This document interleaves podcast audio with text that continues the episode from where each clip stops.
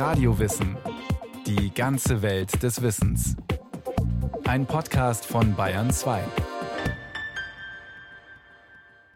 Früher war alles besser? Von wegen. Mord, Totschlag, Betrügereien gab's schon immer. Und schon fast immer gab's auch diejenigen, die versucht haben, Mörder zu finden, Betrüger zu entlarven und Übeltäter zu fassen.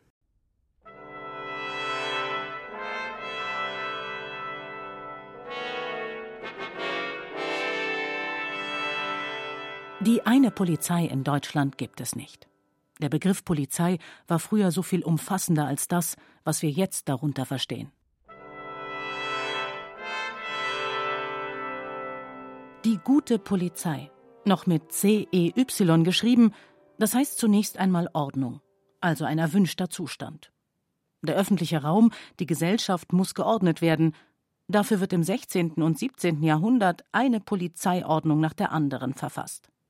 Wirtschaftliche und gesellschaftliche Regeln, aber auch Vorschriften, die bis ins Privatleben gehen, die Gotteslästerung verurteilen, Ehebruch und Unzucht. Dazu kommen Gesetze, um die Landessicherheit zu gewährleisten und sich vor umherziehenden Räuberbanden zu schützen. Allerdings werden die Diebe nicht mit Polizisten verfolgt, wie wir sie heute kennen. Der Begriff Polizei meint damals generell die Staatsgewalt. Die ersten polizeiähnlichen Personen sind die Vögte. Sie kontrollieren Passanten auf den Straßen und verfolgen Bettler und Diebe. Dabei sind sie eigentlich selber arme Knechte mit geringem Lohn und noch weniger Ansehen in der Bevölkerung.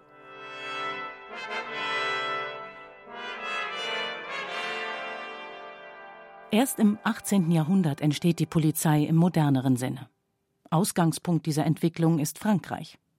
Napoleon führt ein erstes Verwaltungswesen für alle besetzten Länder ein und zum Beispiel den Gendarmen als bewaffneten Sicherheitsmann auf dem Land. Dr. Wolfgang Schulte von der Deutschen Hochschule der Polizei. Es entsteht also in weiten Teilen eine sogenannte Verwaltungspolizei die in Teilen auch aus uniformierter Polizei besteht, wie wir sie heute auch kennen, aber wohl auf vielfältige Art und Weise damit befasst ist, die gute Ordnung zu schaffen, Regeln aufzustellen, damit die Bürger ein planbares und vor allen Dingen auch ein sicheres Leben haben. Also die gesamte Verwaltung war damals Polizei mit zwei Ausnahmen, das Finanz- und das Justizwesen. Alles andere wurde als Polizei, als Verwaltungspolizei bezeichnet.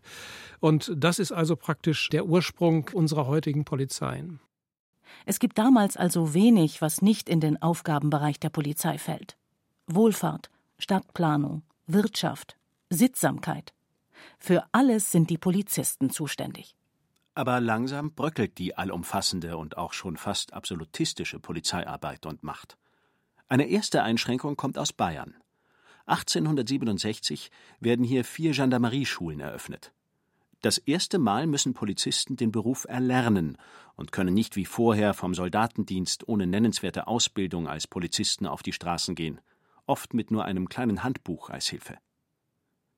Fast zeitgleich mit der Gründung der Polizeischulen wird die Polizei weg vom Militär dem bayerischen Innenministerium unterstellt.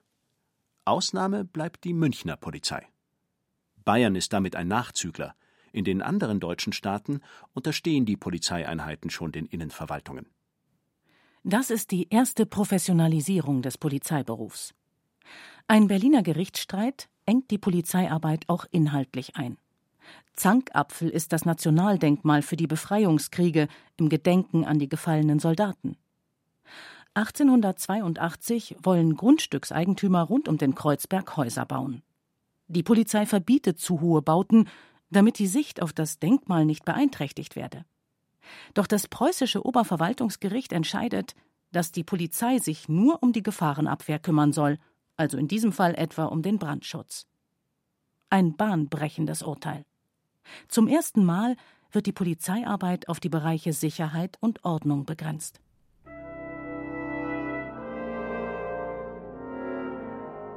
Die Polizei, dein Freund und Helfer.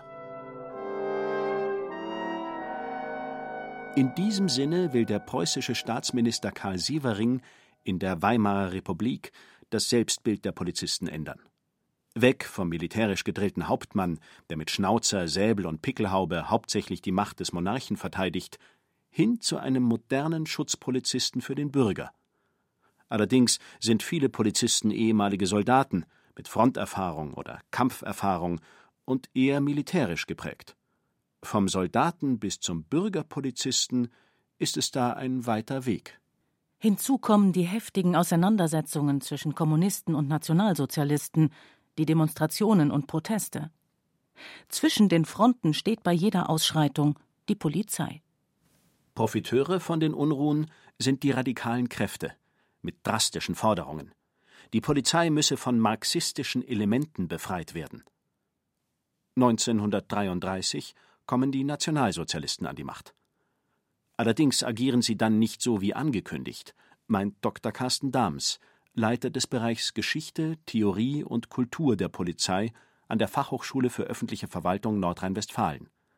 In einem Interview äußert er sich dazu folgendermaßen als die Nationalsozialisten dann an der Macht waren, haben sie die Polizei aber gebraucht und vergleichsweise sparsam Entlassungen durchgeführt. Ein, zwei Prozent der Wachtmeister. Was aber ausgetauscht wurde, waren die Polizeipräsidenten. Die hat man fast alle ausgetauscht. Jedenfalls in Preußen und in vielen anderen Städten Deutschlands. Auch wenn der Umbau zu einer zentralisierten Polizei nicht über Nacht geschieht, strukturieren die Nationalsozialisten die Polizei nach und nach um. Sie wird aus den Innenverwaltungen gelöst und mit der Schutzstaffel der NSDAP zusammengeschlossen. Alle Mitglieder der SA oder der SS können somit als Hilfspolizisten arbeiten. Die geheime Staatspolizei, kurz Gestapo, wird als reichseinheitlicher Polizeiapparat geschaffen. Wenn Polizisten auf Staatsfeinde schießen, sind sie vor Strafverfolgung geschützt durch den sogenannten Schießerlass. Nach dem Reichstagsbrand am 27. Februar 1933 erlaubt die Notverordnung zum Schutz von Volk und Staat, Verfassungsfeinde vorbeugend in Haft zu nehmen. Willkür per Verordnung, erzählt Carsten Dahms. Hermann Göring hat zum Beispiel als kommissarischer preußischer Innenminister den Polizisten sinngemäß gesagt: Ich decke jede Kugel, die aus dem Lauf einer Polizeipistole kommt. Lieber einmal zu viel schießen, als einmal zu wenig. In welchem Ausmaß es Polizisten gibt, die sich gegen diese Vereinnahmung wehren, ist schwer zu rekonstruieren. Die Polizei habe damals opportunistisch gehandelt, lautet oft der Vorwurf. Mehr noch. Manche Polizisten hätten es sogar willkommen geheißen, endlich gegen Demonstranten, Regimegegner oder auch jede politisch unerwünschte Person rigoros vorgehen zu können.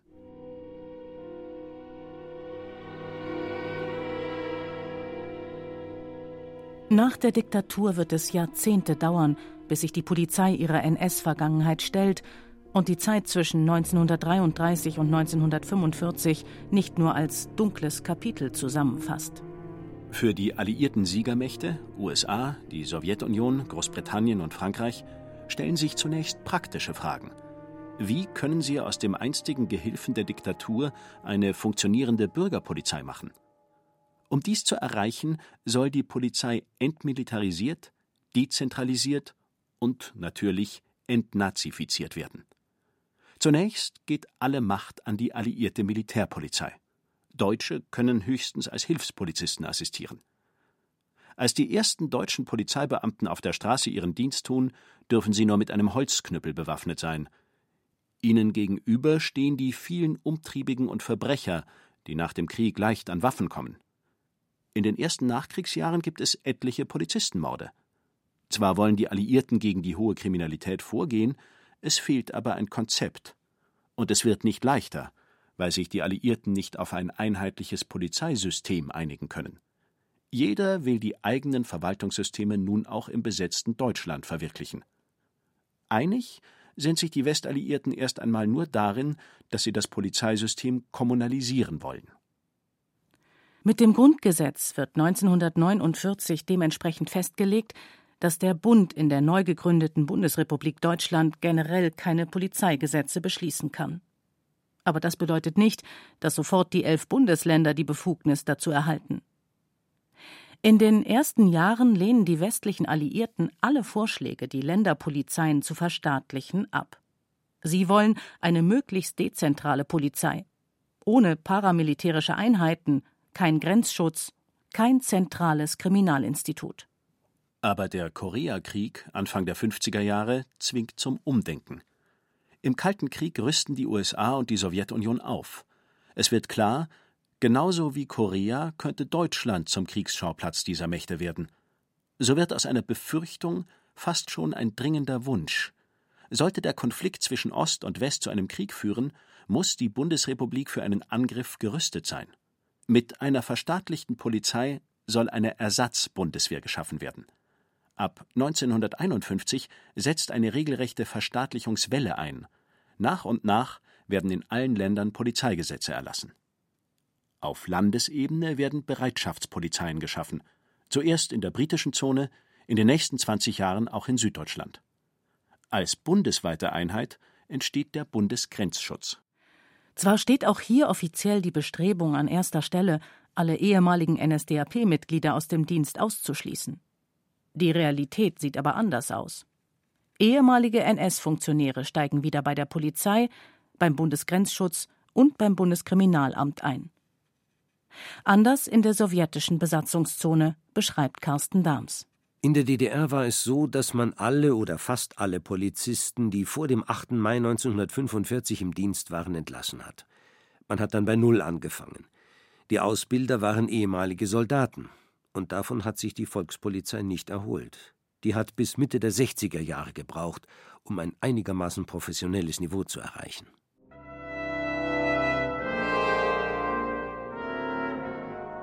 Nicht nur die außenpolitische Lage verändert die Polizei in der BRD. Auch innenpolitisch wird sie herausgefordert von Demonstranten.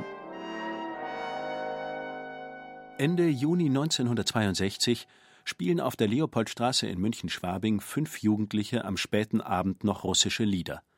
Die Polizei will die Musik unterbinden und führt die jungen Männer ab. Die Zuschauer sind empört, pfeifen und buhen. Auf einmal Vielleicht zum ersten Mal hinterfragen die Menschen öffentlich die Anordnungen der Polizei, wollen sogar die Rechtsgrundlagen für den Platzverweis wissen. Ein Affront für die Beamten. Sie versuchen ihre Anordnungen durchzusetzen. Die Reaktion auf Gewalt ist Gegengewalt. Die nächsten vier Tage kommt München nicht zur Ruhe. Fernseh- und Hörfunksender berichten über die Ausschreitungen. So klar wie die Sprache so klar waren auch die Einsätze in den nächsten Abenden.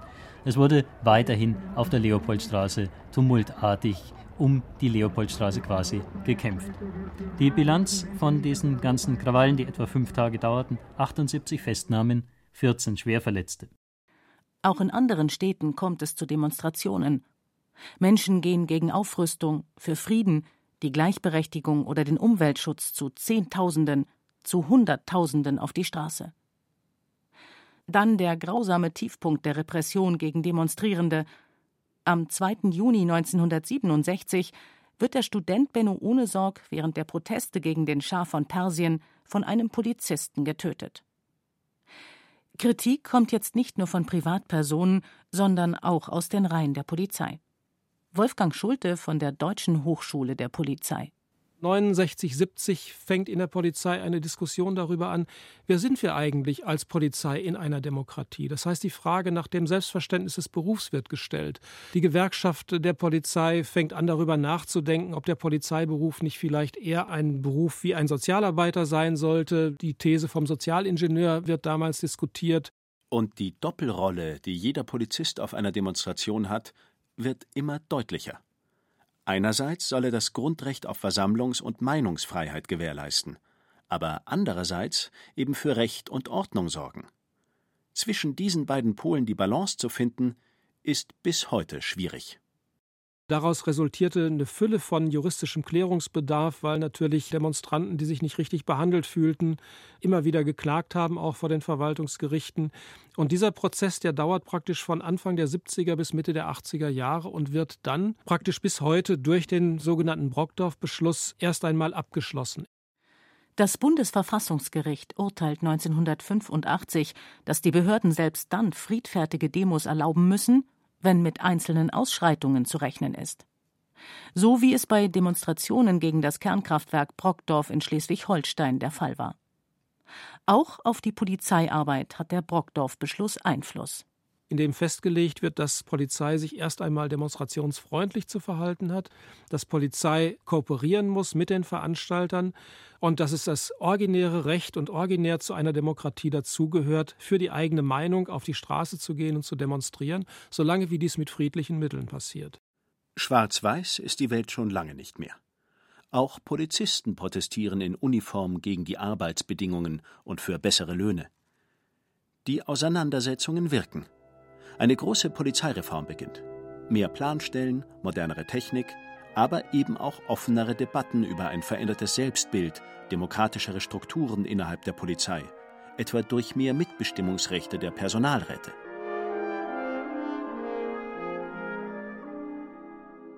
Die inhaltliche Diskussion über die Rolle der Polizei bricht abrupt ab, als die Rote Armee-Fraktion entsteht und mit Morden, Sprengstoffanschlägen und Banküberfällen ganz Deutschland terrorisiert. Vorbei sind die Bemühungen der Polizei um mehr Bürgernähe.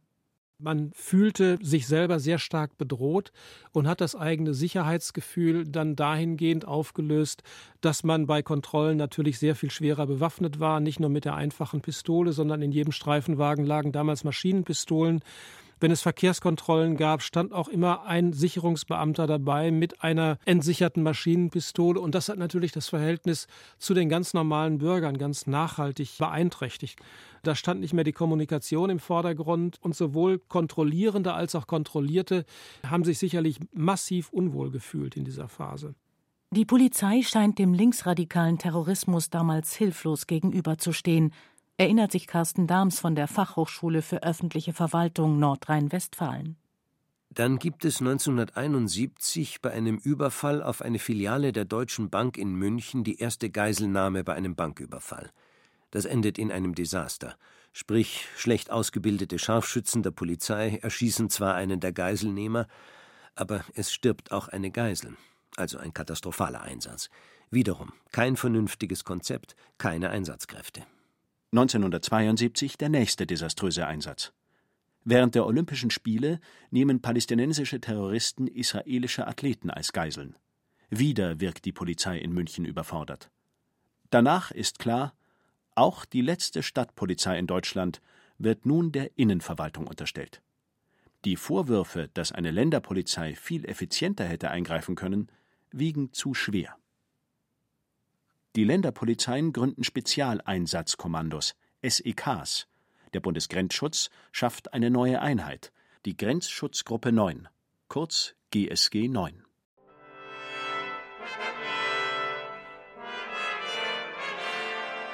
Wieder als Reaktion auf gesellschaftliche Umbrüche verändert sich die Polizeiarbeit in den 90ern.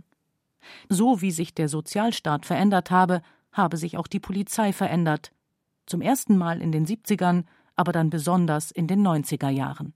Das sagt Dr. Andrea Kretschmann, Soziologin und Kriminologin. Sie leitet am deutsch-französischen Centre Marc Bloch den Forschungsschwerpunkt Staat, Recht und politischer Konflikt. In der Polizei und der Kriminalpolitik sieht man, dass ein präventives Standbein hinzukommt in der Arbeit. Also es wird nicht mehr nur der starke Fokus darauf gelegt, rückwirkend zu schauen und zu ermitteln und Täter handhabbar zu machen, die etwas getan haben, die einen Delikt begangen haben, sondern in genauso starkem Maße darauf zu schauen, Kriminalität möglichst im Vorfeld schon zu erkennen und zu verhindern, so dass es gar nicht zum Delikt kommen muss. Während vorher der Fokus eher darauf lag, nach den Gründen zu suchen, warum jemand kriminell geworden ist, beziehungsweise auf den Versuchen, die Täter nach der Tat und der Strafe wieder in die Gesellschaft zu integrieren, werde die Kriminalität nun eher gemanagt. Man sagt sich, ein bestimmtes Ausmaß von Kriminalität ist normal in der Gesellschaft. Es geht uns nicht darum, Kriminalität so zu bekämpfen, dass wir auf 0% kommen oder auf ganz wenig Kriminalität. Und deshalb hört man in bestimmten Bereichen auf, nach den Ursachen für Kriminalität zu fragen und man beginnt managerial damit umzugehen. Das bedeutet zum Beispiel, dass man sagt, okay, Drogenkriminalität am Bahnhof, das ist etwas, das hier die Sicherheit und Ordnung gefährdet und deshalb soll es hier nicht stattfinden. Und das hat dann zur Folge, dass Personen, die Drogen konsumieren, von Bahnhöfen vertrieben werden, aber dann eben woanders Drogen konsumieren. Also es geht nicht darum, bestimmte Verhaltensweisen abzustellen oder zu vermeiden, sondern es geht auch einfach darum, sie an andere Orte zu verlagern. Auch ändern sich damit Befugnisse der Polizisten. Obdachlose, Bettler, Drogenabhängige waren vorher vor allem ein Fall für Sozialarbeiter. Nun werden sie eher als Sicherheitsproblem gesehen. Man hat damit den Effekt, dass die Polizei in immer mehr gesellschaftlichen Bereichen aktiv ist. Es wird aber nicht so stark die Frage danach gestellt, ob die Polizei wirklich der richtige Akteur ist, um mit diesen gesellschaftlichen Problemen oder Phänomenen umzugehen. Während die moderne Polizei erst entstand, als ihre Einsatzbereiche reduziert wurden, scheint sich die Geschichte nun, zum Teil zumindest, wieder umzukehren.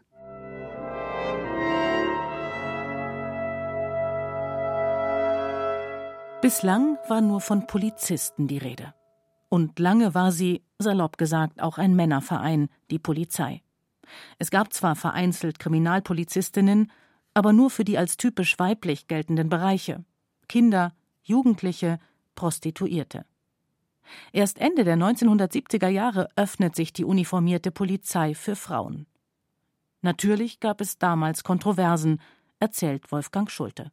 Bei vielen Männern bestanden so Befürchtungen wie, kann ich mich auf die Frau verlassen in einer Auseinandersetzung, in einer Kneipenschlägerei, auf einer Demonstration, wenn sie neben mir steht, wenn ich mit ihr an einen Tatort fahre und als, als äh, zweite Frau in dem Fall auf dem Streifenwagen und so weiter und so fort. Die Befürchtungen erweisen sich als grundlos. Über die Aufgaben der Polizei diskutiert die Gesellschaft bis heute. Noch immer stellt sich die Frage, welche Rollen den Polizisten in konkreten Situationen zukommen. Während des G20-Gipfels 2018 in Hamburg fragen Kritiker, sind die vielen Polizisten nun in der Stadt, um Politiker vor Gewalttätern zu schützen oder vor der Zivilgesellschaft und demokratischen Demonstrationen? Und wie kann sich die Polizei selber schützen, wenn sie zunehmend verbal oder tätlich angegriffen wird? Sie müssen sich vorstellen, Sie stehen in einer Absperrung, weil es da halt in Richtung Sicherheitsbereich geht. Und dann kommen Gruppen von 150, 200 und mehr zu allem entschlossene Straftäter, Gewalttäter auf Sie zu. Und da müssen Sie halt letztendlich gegenhalten. Ein Einsatzleiter in Hamburg. 78 Polizisten aus Bayern werden während des G20-Einsatzes verletzt. Auf der anderen Seite wie kann in einer demokratischen Gesellschaft mit Polizeigewalt umgegangen werden? Sollte es eine Kennzeichnungspflicht der Beamten geben? Eine zentrale, unabhängige Beschwerdestelle? Wie können Polizisten ermutigt werden, gegen Kollegen auszusagen? Und wie weit darf Überwachung durch die Polizei gehen? Die Polizei steht für den Staat, für sein Gewaltmonopol. Aber die Polizei soll auch den Bürger, die Bürgerin schützen genauso wie den Demonstranten, der seine demokratischen Rechte auslebt. Die Diskussion, wo sich die Polizei zwischen diesen Polen verortet, wird weiter anhalten. Sie hörten eine Folge des Podcasts von Radio Wissen. Die Geschichte der Polizei, staatliches Gewaltmonopol in Uniform von Katharina Kühn. Es sprachen Katja Amberger, Thomas Birnstiel und Axel Wostri, der auch Regie führte. Ton und Technik Robin Ault und Roland Böhm. Redaktion Iska Schregelmann